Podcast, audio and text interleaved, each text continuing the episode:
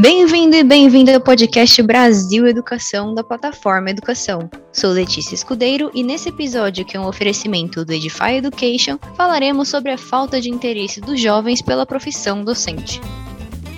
A carreira de educador, apesar de ter uma certa proximidade com os jovens, ainda não é vista como uma profissão que vale a pena ser seguida. Para falar sobre a desvalorização e os motivos que levam os alunos a desistirem de seguirem com a profissão, participa deste episódio Marcelo Ribeiro, coordenador de operações do Movimento Profissão Docente, que busca influenciar e acelerar a agenda de transformação da profissão para que ela seja mais atrativa e reconhecida. Seja muito bem-vindo, Marcela. É um prazer ter você aqui no nosso programa. Letícia, eu que agradeço pelo convite. Minha primeira pergunta para você é: segundo a pesquisa a Percepção dos Jovens sobre a Profissão Docente, que realizaram junto com o Instituto Península, 33% dos jovens consideram a carreira docente em algum momento do ensino médio, mas apenas 5% acabam seguindo com a opção. De acordo com o que vocês analisaram, quais os principais fatores que influenciam o aluno a desistirem da profissão de docente? Essa pesquisa foi bastante importante porque ela nos ajudou a entender que a profissão ela passa pela cabeça do jovem, né? Então, por ser uma das poucas profissões a qual qualquer jovem está exposto, ela acaba tendo uma precedência sobre certa, sobre outras profissões que talvez não estão no cotidiano, né, do, do, dos jovens. Mas também chama muito atenção o quanto que eles acabam não querendo, né? Quanto que esse grupo que considera acaba desistindo. E uma coisa que apareceu na pesquisa que era bastante nova era o quanto eram duas coisas, um aspecto de o jovem sentir que ele não estava preparado em termos de é, os jovens trazem isso como paciência, né? Eles não tinham, é, não teriam paciência para atuar na função do professor o que aponta que talvez eles achem que é uma profissão que exige muito em termos de relacional, de convivência, né? E uma segunda coisa é que eles acreditam que por mais que a profissão ela possa gerar algum tipo de satisfação pessoal, de contribuição para a sociedade, eles não identificavam que seria uma profissão que traria prazer pessoal, prazer é, no dia a dia, e que é um aparentemente um fator que motiva bastante os jovens hoje em dia. Eles querem aliar vida pessoal e trabalho querem que essas coisas sejam harmoniosas, né? Então, são dois elementos que se destacaram na pesquisa como coisas que afastam os jovens da profissão. Por que, que tem esse desencontro? Você explicou um pouquinho os motivos que fazem eles quererem desistirem da profissão de professor, mas por que, que tem esse desencontro? É, tal, talvez, assim, tem, tem várias suposições, né? Que são suposições um pouco ligando com, com outras coisas que a gente entende sobre o cotidiano escolar. É, o jovem ele avalia a profissão pelo lugar que ele ocupa, que é de estudante. Então ele vê o professor e ele provavelmente forma uma imagem do professor que está um pouco talvez sobrecarregado, que ele olha para os outros colegas, para os outros estudantes, e ele não percebe que esses estudantes colaboram muito, né? Então ele, ele acaba formando uma imagem do lugar que ele ocupa dentro da escola. ele fala, tá, eu não gostaria de, aqui nesse ambiente que eu tô, ocupar o lugar do professor, né? Prefiro ficar aqui no lugar que eu tô de aluno. Mas tem outras dimensões que, que, são mais preocupantes, vamos dizer, de volume de trabalho, isso não é nada trivial, do quanto o professor ele se sente sobrecarregado. A gente sabe por outras pesquisas que a gente já fez e que a gente está refazendo, né, replicando, de que o professor ele não recomenda, a maior parte dos professores não recomenda a profissão. Você com mais frequência tem professores que vão sugerir para o aluno procurar qualquer outra carreira do que professores que, que valorizam, né, que, que recomendam então, talvez o jovem esteja influenciado por isso, pelo que o próprio professor traz. E aí é, é difícil, né? Porque quando, quando um estudante vai para casa e fala para a família o que ele está querendo, muitas vezes ele já passa pelo processo de convencer a família. Você, além de convencer a família, ele não tem o convencimento do, dos próprios professores, né, que estão naquela posição, vai ser mais difícil ele seguir aquela escolha. É, então, são coisas que a gente tem que olhar com mais cuidado, porque estão, certamente estão impactando a escolha. Tem uma outra coisa que contribui para a gente achar que é isso, tem muito a ver com o vínculo, com o contato, com o volume de trabalho dos professores, que é o fato de que jovens que estão em escolas de tempo integral, eles, com mais frequência, eles assumem a escolha de ser professores, né? Eles, comparado com escolas de tempo regular. Então aí tem um indício forte, pô, o professor de escola de tempo integral, ele a grande diferença dele para um professor de escola regular é o grau de dedicação que ele consegue ter. O grau, ele está numa, numa, única escola, ele tá, ele tem um vínculo maior com, com, os estudantes, ele passa mais tempo com menos menos alunos, então isso deve ajudar muito a convencer os jovens de que aquela é uma profissão atraente. É, outra pesquisa pelo Instituto Península foi o documento Planejamento da Força de Trabalho Docente, que revelou que a carreira do professor ainda é pouco atrativa para os jovens, especialmente por conta de estereótipos, como o professor é um super-herói, que ele precisa salvar a educação sozinho, que isso é uma profissão sofrida. É possível quebrar esses estereótipos e se sim, de que forma?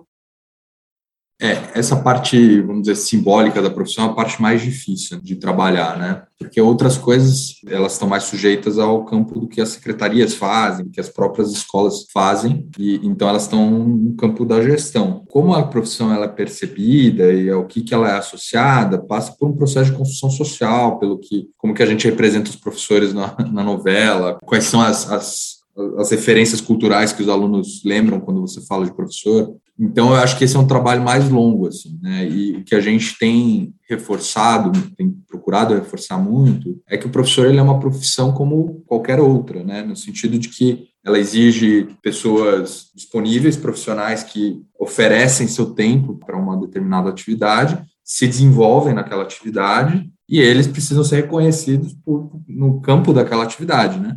E depois eles vão embora, eles têm vida pessoal, enfim. Então, acho que assim, é um trabalho longo de você sair dessa visão do herói e começar a falar sobre profissional, com competências. Eu acho que uma parte importante desse trabalho também envolve uma, uma outra coisa que não está no imaginário coletivo, de que ser professor é uma atividade complexa, ou seja, não é uma, uma coisa que eu chego no primeiro dia e eu já sei tudo. Eu preciso me desenvolver naquela atividade. Se a gente entende que o professor é só um tomador de conta, uma pessoa que cuida dos alunos, que cuida da sala, ou talvez um conhecedor só de muitos conteúdos, né? E eu não entendo que, na verdade, ele é uma profissão que tem conhecimentos específicos, né? Você, um bom matemático não é necessariamente um bom professor de matemática, um bom escritor ou um bom linguista não vai ser necessariamente um bom professor de português. Eu preciso, eu tenho conhecimentos específicos que eu preciso para saber ensinar e promover a aprendizagem. Isso pode ajudar, se a gente trabalhar esse aspecto, também ajudar as pessoas a entenderem o professor como um profissional.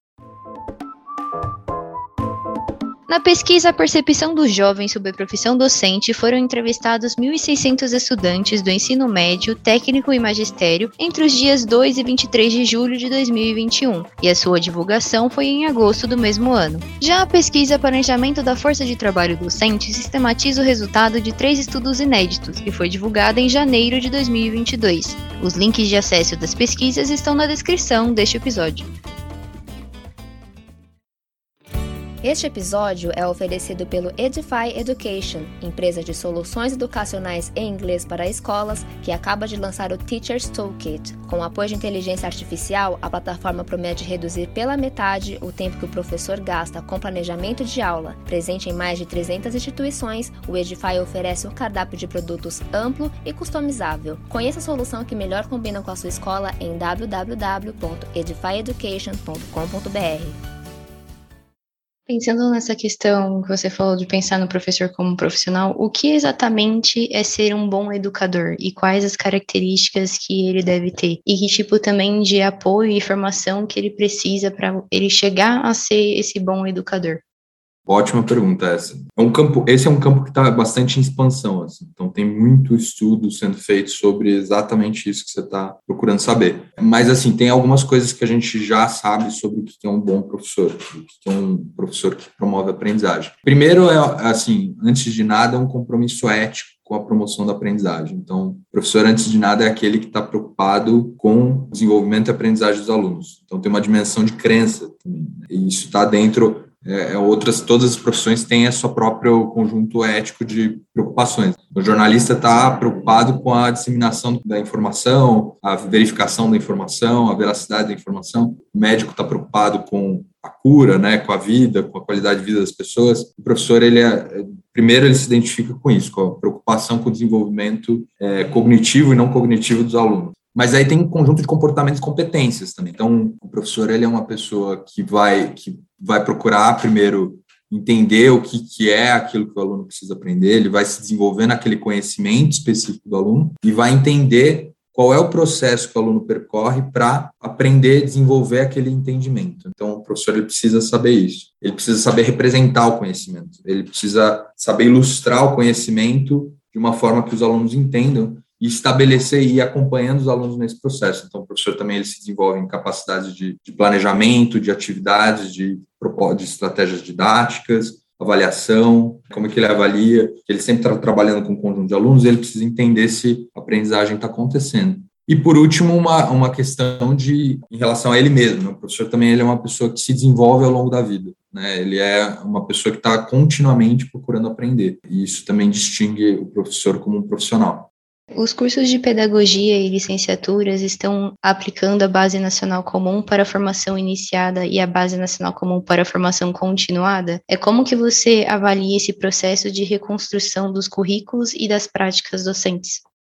É, teve um, um, intervalo, ou seja, a pandemia ela veio justamente quando ia se iniciar esse processo de implementação. Né? E aí o próprio Conselho Nacional de Educação ele estabeleceu um período é, no qual a resolução, né, essa resolução que você mencionou, não entrava ainda em vigor e que, portanto, as universidades podiam continuar é, no modelo antigo esse período já expirou. Então, agora, de fato, você está tendo um debate mais forte sobre implementação e que, inclusive, o Conselho Nacional de Educação tem promovido conversas com as, as instituições de ensino superior para esclarecer pontos que ficaram de dúvidas, entendimentos sobre o que tem que ser. Eu acho que vai ter um movimento forte, é, obviamente não é por igual, né? Tem algumas universidades que acabam tomando a dianteira, indo fazendo o movimento primeiro, e provavelmente essas vão ter cursos de maior qualidade, muito mais rápido, que essencialmente em dois, em, em dois sentidos. Né? O primeiro de você olhar para o currículo pensando o currículo como a, a serviço da, das competências que os professores vão precisar dentro da sala de aula. Acho que tem, a gente tem muito, muita reflexão sobre alguns temas no Brasil, mas a gente não tem conseguido preparar os professores para assumir a sala de aula, e isso tem muito a ver com alguns conhecimentos que estavam faltando dentro das, dos cursos de graduação, né, da, tanto da pedagogia quanto das licenciaturas. E um segundo movimento é um movimento de aproximação da escola com a universidade. Né, os sistemas escolares e, a, e, o sistema de ensino superior, eles não dialogam tanto quanto eles poderiam. Então, para você ter uma ideia, uma, uma referência, só 37% dos, dos estudantes de pedagogia e licenciatura, quando terminam o curso, eles reconhecem que eles fizeram, né, eles, eles atestam que eles terem feito estágio em ambiente escolar, 400 horas de estágio em ambiente escolar. Então, um terço. Os outros dois terços, eles vão cair de paraquedas dentro de uma escola, né? apesar de terem feito já quatro anos um curso que falava sobre a escola. Né? Então, isso chama muito atenção. Então, a gente espera que isso, esse movimento de implementação aproxime também mais as escolas e a universidade. Para muitos, a carreira docente ela é desvalorizada pelo governo público. Você concorda? E se sim, por quê? concordo em partes. Eu acho que a gente tem feito um movimento no Brasil crescente de reconhecimento do, da profissão do professor. Ainda tem muito caminho pela frente, mas eu acho que a gente tem algumas políticas fortes, eh, grandes, eh, no sentido de estabelecer a prioridade. Então, vou dar como exemplo algumas, algumas delas. Acho que a lei do piso de 2008 foi um grande um grande marco no sentido de estabelecer prioridade, né? Então, independentemente do de como que o piso, se o piso é cumprido ou não, então existe uma, uma coisa de que as políticas elas têm níveis diferentes de adoção. Então, o Brasil é muito grande, você vai ver realidades muito diferentes e contextos muito diferentes, mas isso foi um marco em que o Brasil declarou que aquilo era uma prioridade, aquilo era importante. Poucas categorias profissionais têm esse reconhecimento nacional, né? Outras políticas, o PIBID, que é uma, um programa de iniciação à docência, que justamente busca fazer esse movimento que eu mencionei de aproximação da, da universidade da escola. É um outro programa bem contundente que vem sendo enfraquecido, mas muito provavelmente vai ganhar fôlego de novo em algum momento. Então, eu acho que são é, sinais do poder público, né, do, dos governos, de que a profissão merece reconhecimento. Salário, que normalmente é visto como uma medida de reconhecimento, né, vem melhorando, especialmente nos municípios. Os municípios tiveram uma valorização real muito forte desde 2008, muito por conta da lei do piso, Então, acho que os governos, né, eles têm procurado colocar isso, se não só no discurso, pelo menos em algumas atitudes. Mas o que a gente sempre fala é que não basta só reconhecimento salarial. Acho que tem políticas importantes de integração do professor na, no ambiente escolar, né, de apoio, condições de trabalho e especialmente desenvolvimento profissional, como é que você incentiva o desenvolvimento profissional e dá recursos para o desenvolvimento profissional, que são tão importantes quanto o reconhecimento salarial. É, voltando um pouco no nosso tema, que é essa questão da profissão não ser muito atrativa para os jovens, qual é a melhor forma de aproximar eles da profissão?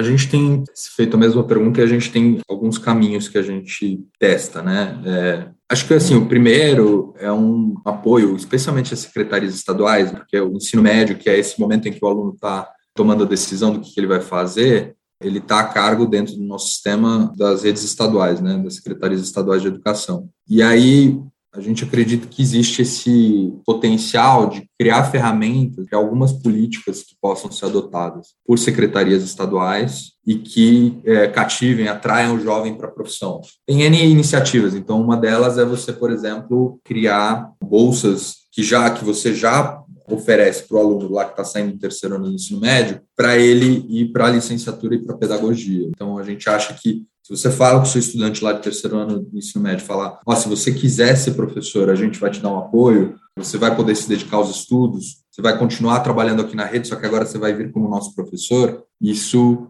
é um incentivo a mais e você mostra prioridade, uma série de, de mensagens que você está passando para o aluno para além do apoio.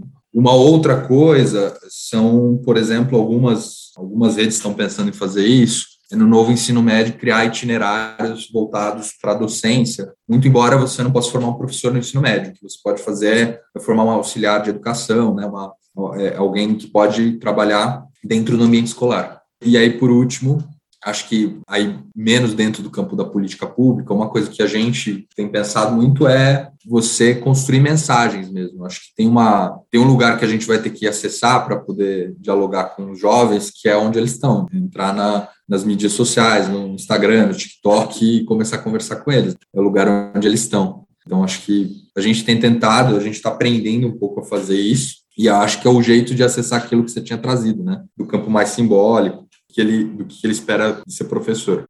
Bom, é, infelizmente a gente chegou no final da entrevista, mas muito obrigada pela sua participação. Como a gente está no final, caso você queira falar mais alguma coisa, algum comentário, fique à vontade.